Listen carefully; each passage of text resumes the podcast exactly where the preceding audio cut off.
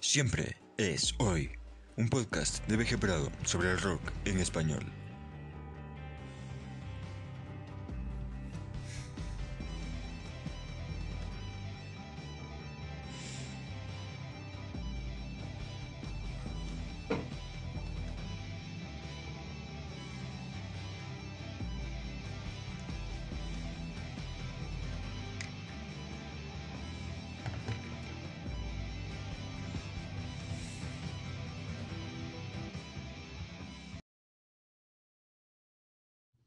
Saludos, aquí, VG Prado. El día de hoy, en esta emisión de su podcast, Siempre es hoy, estaremos hablando de esas bandas que faltaron en el primer episodio sobre el rock en el Ecuador. Es por eso que el día de hoy será una segunda parte del mismo. En esta ocasión los artistas no estarán en un orden cronológico, pues son bastantes menos que en la primera parte. Por eso, esto es El Rock en el Ecuador, parte 2.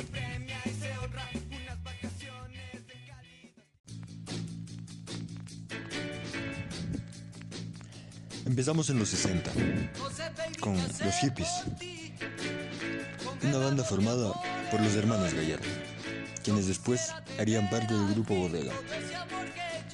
Los hippies estaban musicalmente marcados por la naciente psicodelia de ese momento además de una fuerte crítica política. Dada la represión, característica de aquella época, no solo en Ecuador, sino en toda Latinoamérica.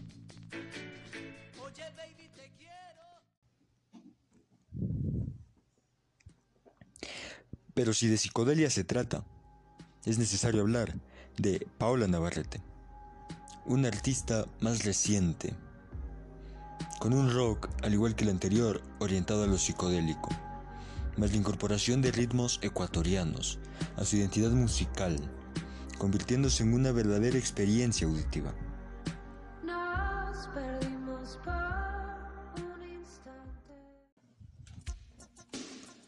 Un artista esencial, cuya falta en la primera parte es imperdonable, es Ricardo Perotti, quien, oscilando entre el rock, la balada y el pop, fue uno de esos músicos que marcó el sonido de la música nacional entre finales de los 80 y principios de los 90.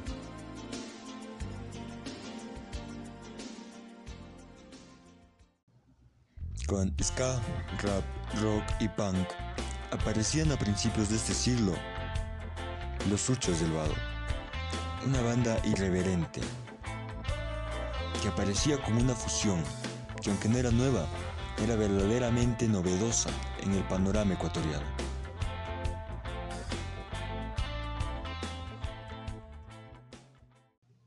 Con un rock que musicalmente apunta más bien a lo oscuro, Dinosaurios.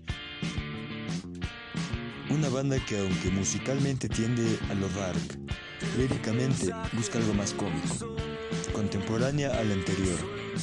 Una banda que aunque es rara, es bastante interesante.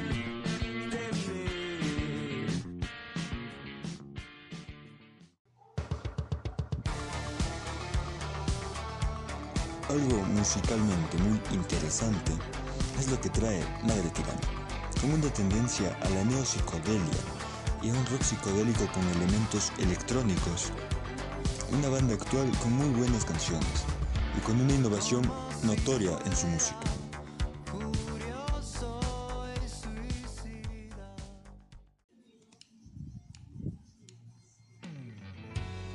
Los primeros años del siglo trajeron muy buenas bandas al panorama ecuarroquero, y ese es el caso de Radio Fantasma. Un grupo con un estilo muy interesante, que si bien no es algo nuevo, resulta ser algo totalmente disfrutable.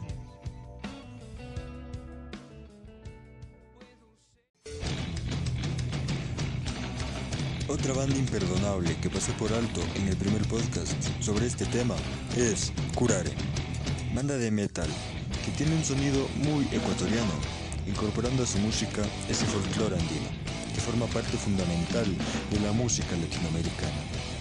Además, esto sumado al clásico sonido del metal, termina por ser una banda con un estilo propio, que tal vez por eso mismo es uno de los grupos esenciales en el rock ecuatoriano.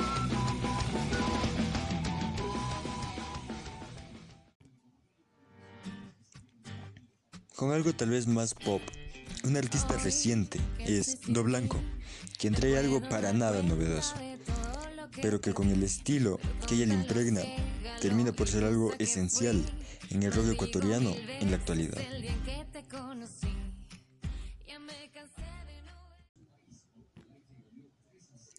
Un rock con sabor ecuatoriano es lo que trae Chaucha Kings. Ya desde su nombre tiene una identidad ecuatoriana muy notoria. Y eso la convierte en una banda importantísima de principios de este siglo. Un grupo esencial en el entendimiento del rock en el Ecuador. Yo no sé cuándo perdí.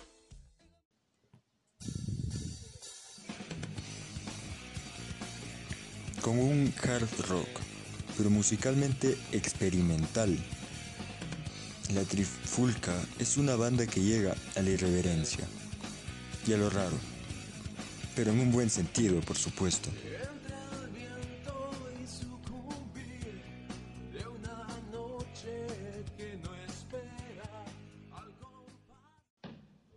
con crítica política y social. Una de las agrupaciones más importantes de la actualidad en el rock ecuatoriano es Los Boom. Una banda que con ese sonido electrónico, que ha sido añadido al rock, denuncia la realidad actual del país desde lo político, lo económico y lo social, por medio de una poesía que lo disfraza muy bien.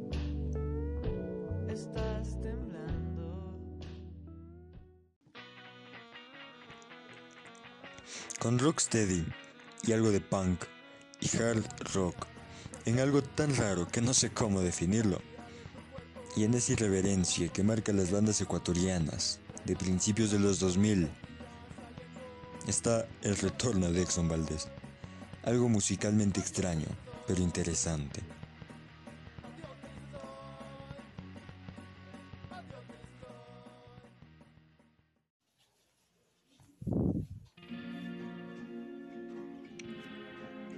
Una tendencia progresiva, pero pop, está Neoma, una cantante que trae algo curioso y que usa muy bien todo lo que la tecnología pone a mano de la música, en algo que es moderno, pero recuerda también una época pasada, esa de los años 60 o 70, cuando la psicodelia estaba en boga.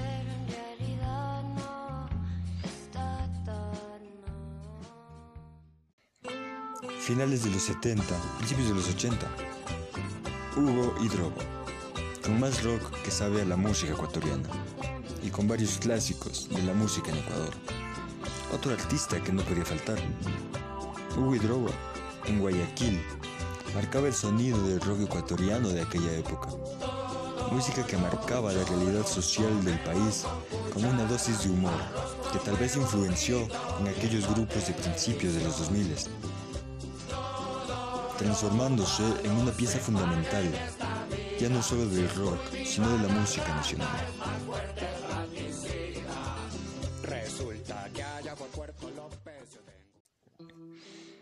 Con una fusión entre el metal y lo más bien psicodélico está Jodamasa, una banda de principios de la década pasada que musicalmente es tal vez extravagante, pero única.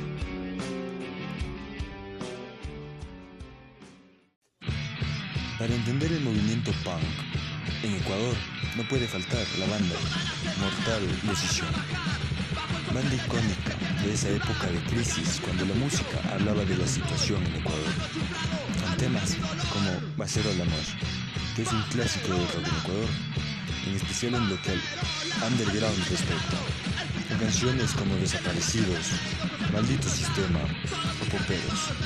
Mortal Decisión es una banda fundamental cuando de under nacional se trata.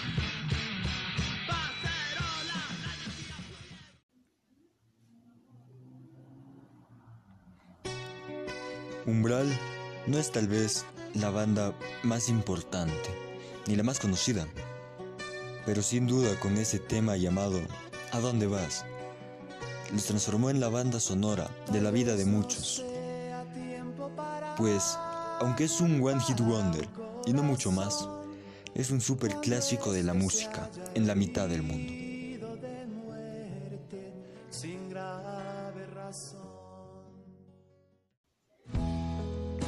Se habló en el podcast pasado de Sergio Sacoto. Sin embargo, no se habló de su carrera como solista, donde también es importante, con un estilo tal vez más libre, pero aún con la exploración que caracterizó su época con Crocs en Karnak, con algo que busca tal vez lo más romántico y cuestiones más ecuatorianas, como el pasillo por ejemplo, pero sin dejar de lado esa impronta rockera que marcó su era dorada con esa mítica banda. Los pedazos de este amor Lo de Douglas Bastidas es, por el contrario, continuar con el mismo estilo que manejaba su banda, Tranzas, ese pop rock con toques de balada, sin el mismo éxito que tuvo en el pasado con su banda, pero aún así con una que otra canción que logró un gran éxito.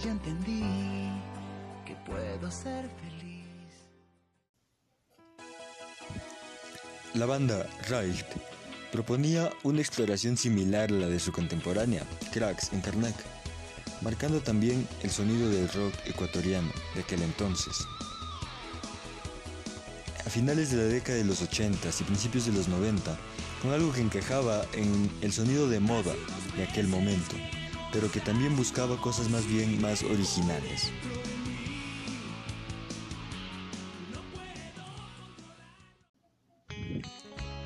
A mediados de los 70 aparecía Zairo, banda que tenía el sonido del rock de la época. Ese sonido de bandas como Los Gatos en Argentina o Bodega en Ecuador. La música de Zairo ha vuelto a ser oída en los últimos años pues como curiosidad, su bajista era Jorge Yunda, ex asambleísta, empresario y actual alcalde de Quito.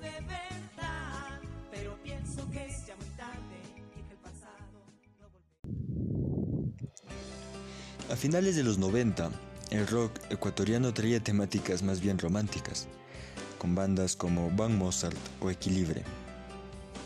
En esta época, aparecía la banda Materia Prima, participando precisamente de ese mismo estilo.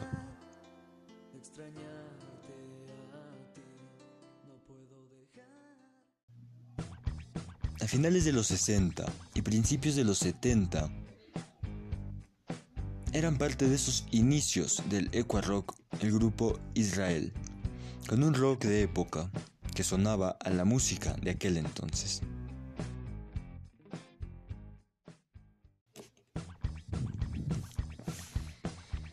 Algo más reciente y que responde al rap rock es lo que propone la banda 3 Ball, donde la música toca de nuevo esa fibra de irreverencia y ese estilo cercano, más bien a lo cómico, que con el rap y el rock se transforma en algo muy divertido y totalmente disfrutable para el oyente.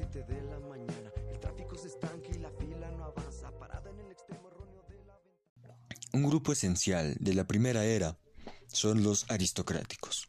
Tal vez buscando más bien algo más romántico, más balada, pero con algo que resulta muy interesante e importante en la concepción del rock en Ecuador.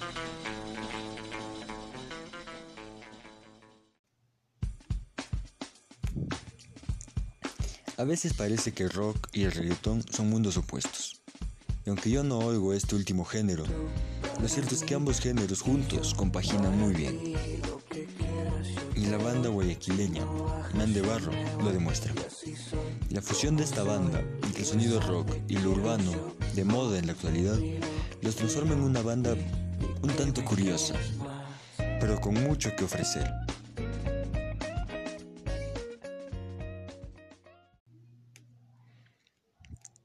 Algo común en el rock actual en Ecuador es la incorporación, tal vez a momentos excesiva, del sonido electrónico. Y ese es el caso de la banda Tallos Tallos Tallos, banda que utiliza ese recurso.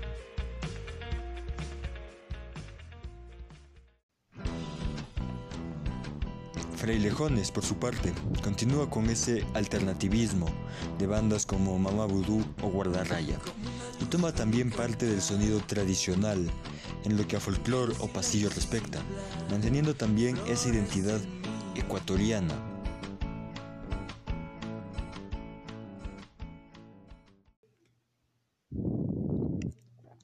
...38 que no juega... ...una expresión del juego 40 tradicional del Ecuador, pero también una banda que a principios de milenio traía algo con esa esencia rap, pero manteniendo el rock y con una fuerte conexión con el ska, algo que se siente urbano, en el sentido original de la palabra, algo que musicalmente es exquisito y que influenció en bandas como Los Corrientes.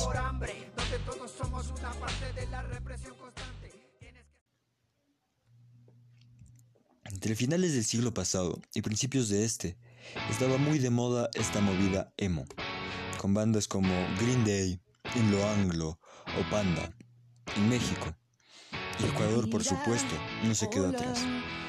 Parte de este movimiento fue Gabriel, con V y con doble L. Respondiendo a lo que oían los jóvenes de aquel entonces.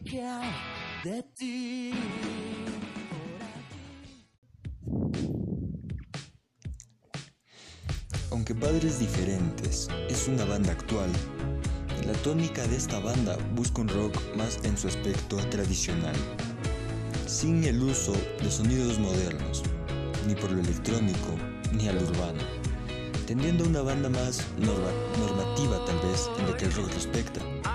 Sin embargo, esto no es algo malo pues musicalmente es un espectáculo que recuerda las épocas pasadas de este género.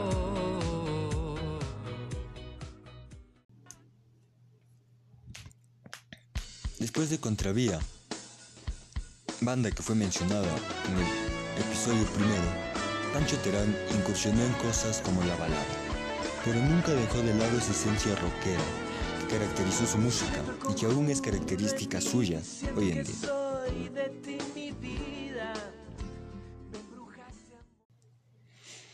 En los 90, en plena época del pop rock en Ecuador, irrumpía en la escena Ricardo Williams, con algo que es exactamente lo que la música de entonces pedía, pegando fuerte en ese momento, haciendo, haciéndose así un espacio entre las bandas y músicos importantes de entonces. Y con un retorno, varios años después, ya en la década pasada, 2010, que resultó muy exitoso a nivel nacional.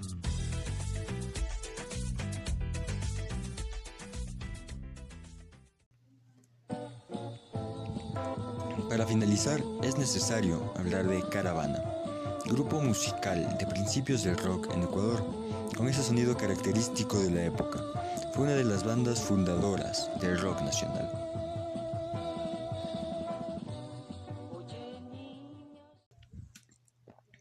Al final la conclusión es en teoría la misma. Varias veces nos olvidamos de Paraguay, Bolivia, o Ecuador cuando hablamos de rock en español. Pero el hecho de que haya sido necesario dedicarle dos episodios a uno de estos países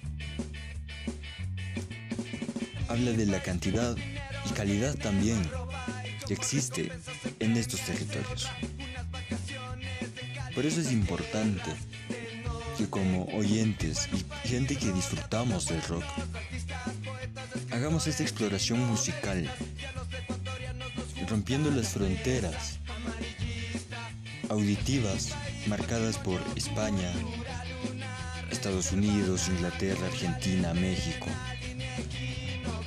y llegar más allá, a lo que significa también el rock en diferentes países, donde fue también una respuesta contracultural muy importante. Ahora sí, cuando no hay más que decirnos, Say no more. Nos vemos en la próxima. Siempre es hoy. Un podcast de VG Prado sobre el rock en español.